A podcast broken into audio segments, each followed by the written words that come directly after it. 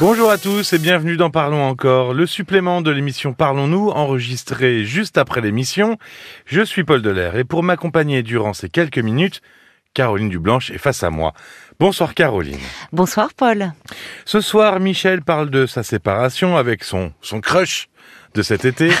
ouais, c'est comme ça qu'on dit. Ah, j'ai découvert ça il y a peu de temps. Ce Ah sont oui. les, les ados qui Exactement. disent cela. Son coup de cœur, quoi. hein, voilà, moi je parle encore de coup de cœur, mais c'est vrai que les ados ouais. disent crush. Le crush, euh, qui était marié, euh, cet homme, ils ont tenté, et puis finalement ça n'a pas marché. Alors Michel et cet homme ont, ont plus de 70 ans, et c'est vrai qu'aujourd'hui, j'ai l'impression qu'on entend beaucoup plus d'histoires de rupture de seniors à l'antenne. Ah, c'est pas une impression. Hein. Euh, j'ai regardé un peu, euh, puisque je savais qu'on allait aborder ce thème. En, 10 ans, euh, le nombre de séparations parmi les seniors a doublé en France. Dans les dix dernières années. Ah, dans les dix dernières années. On parle de divorce gris en référence euh, aux cheveux, euh, qui d'ailleurs maintenant ne sont plus tout à fait gris, pas toujours. Hein. Les femmes euh, gardent, euh, se teignent, se colorent. Enfin, c'est pas le, pas le sujet. Mais on parle de divorce gris. Oui, oui, c'est un, phénomène émergent et qu'on entend chez, chez nos auditeurs. Oui, qui est beaucoup plus assumé d'ailleurs, la ah, rupture. beaucoup plus chez- chez euh, tant chez les hommes que chez les femmes. Même si, dans 60% des cas, ce sont les femmes qui sont à l'initiative de la rupture. Ah d'accord. Et qu'est-ce qui fait justement euh, que les seniors se séparent plus facilement, qu'ils osent plus, qu'ils y vont quoi? Bah, déjà, il y a la- on- l'allongement de l'espérance de vie. Euh, quand Déjà. on est, euh, voilà, on arrive à 50, 60 ans, euh, on peut avoir euh, encore euh, facilement euh, 20, 20 ans euh, devant soi, euh, voire plus. Il y a l'indépendance financière des femmes aussi. Ça joue parce que beaucoup de femmes qui Oui. n'étaient pas heureuses ou plus heureuses dans leur couple restaient malheureusement parce qu'elles n'avaient pas d'autre choix. Elles étaient dépendantes économiquement de leur mari. Puis il y a les enfants qui sont qui sont partis aussi. Euh, et puis il peut y avoir un, un besoin, un désir euh, de, de liberté. Mais le déclencheur reste euh, la retraite. La retraite. Parce Ah, que y a- y a- c'est un moment, bah j'ai utilisé ce mot exprès. Euh, pourquoi c'est un moment pivot, la retraite? Ah, c'est vraiment un moment de vérité dans les couples.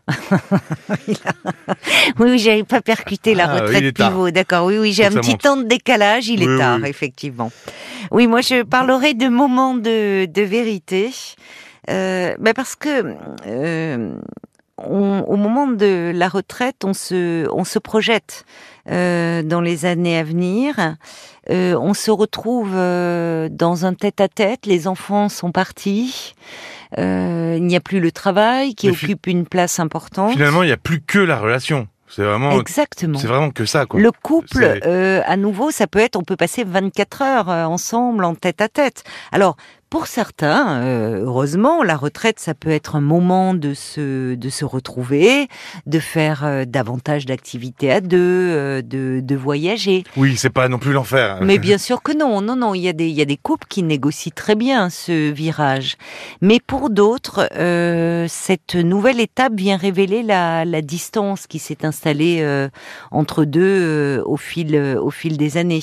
On- des couples qui, euh, finalement, quand il n'y a plus les sujets principaux, euh, les enfants, le travail, se rendent compte qu'ils n'ont plus grand-chose à se dire, plus grand-chose à partager. Ils vivent côte à côte, mais sans véritable euh, projet commun. Et, euh, alors, ce sera peut-être aussi l'occasion d'une d'un autre épisode de Parlons encore euh, sur de la sexualité des seniors. Euh, mais euh, est-ce que aussi euh, les médicaments, je pense à la petite pilule bleue aussi chez les hommes, qui peut permettre aussi de penser que on peut avoir une sexualité, donc on peut prolonger la sexualité au-delà d'un certain âge. Est-ce que ça aide aussi à se Mais séparer? bien sûr, bien sûr que ça aide. Et au-delà de l'apport des médicaments, qui ne sont pas euh, négligeables, il y a un besoin d'amour. Et il y a le désir qui peut euh, être là et même refaire surface.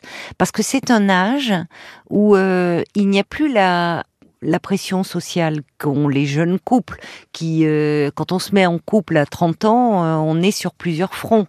Il y a la vie professionnelle, où on est en plein, où finalement projet par rapport à sa carrière éventuellement. Oui, vraiment une construction ah, il y a une de construction tout, sur tous les plans, oui, oui. qui n'est pas facile d'ailleurs, mais il y a la vie de couple, il y a l'arrivée des enfants. Quand on a dépassé 60 ans, euh, il y a plus, il y a plus les enfants, il y a plus cette euh, pression sociale, il y a plus la pression, il y a plus le boulot.